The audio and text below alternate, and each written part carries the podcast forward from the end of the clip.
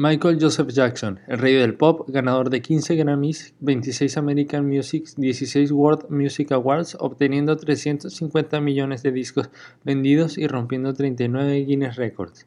Tiene una de las muertes más extrañas de todos los tiempos. Quédate en este video para conocerla. La muerte de Michael Jackson. El 25 de junio de 2009, Michael Jackson es ingresado a un hospital en Los Ángeles por un supuesto paro cardiorrespiratorio y a las 2 de la tarde se confirma su muerte. Para esto debemos recordar que Michael Jackson desde niño sufrió varios abusos por parte de su padre, que lo llevaron a tener una vida muy traumática. Él nunca vivió una infancia buena, una infancia normal, y es por eso básicamente que tenía algunas actitudes infantiles, o quería estar siempre con los niños. Los medios de comunicación empezaron a inventar chismes y rumores de que Michael Jackson era pedófilo y pedrasta, y de hecho sufrió varias asociaciones de diferentes personas que después lo llevaron a juicio, y se demostró que él era totalmente inocente, y después de varios años se pudo confirmar que toda esta gente que lo acusaba solo lo hacía porque quería tener sus cinco minutos de fama. Pero bueno, teniendo todo lo anterior en cuenta, pasemos al momento de su muerte. Conrad Murray, era el médico personal de Michael Jackson y la persona que debía encargarse de la salud de él en todo momento. Este señor declara que ese día Michael Jackson no podía dormir y le suministró entonces una gran cantidad de calmantes, lo que le provocó a Michael Jackson un paro cardiorrespiratorio, y esto es lo que se dejó en la versión oficial.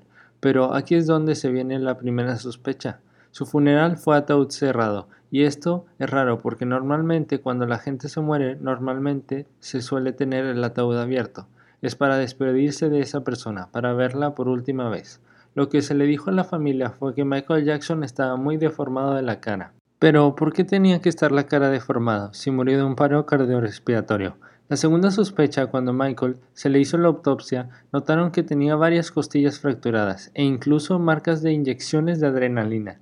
La tercera sospecha, una semana antes de su muerte, Michael le llamó a su manager muy asustado y preocupado porque él sentía que alguien le quería hacer daño, que lo querían matar, y él ya había declarado públicamente antes que había gente muy importante que lo quería silenciar, y es por eso que inventaban tantas cosas sobre él. Por todas esas sospechas, la gente cree que fue planeado y que realmente fue asesinado, y por si no sabían, las disqueras hacen más dinero con un famoso muerto Muchos decían que Michael Jackson empezaba a perder su brillo y se encontraba mal de salud.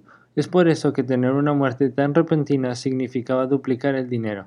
Dicen que estas personas importantes le pagaron al médico personal de Michael Jackson para que él lo matara y la gente se dio cuenta, principalmente en su declaración en la llamada al 911, donde les dijo que lo estaba tratando de reanimar en su cama. Y bueno, yo creo que siendo doctor debería saber cómo reanimar perfectamente a alguien, porque no se debe de hacer en un colchón, se debe de hacer en una superficie dura y estable. Es por eso que mucha gente sospecha que este señor en realidad fuese un doctor. Solo se le dieron cuatro años de cárcel y salió por pagar fianza. Y pues bueno, esa fue la teoría de la muerte de Michael Jackson.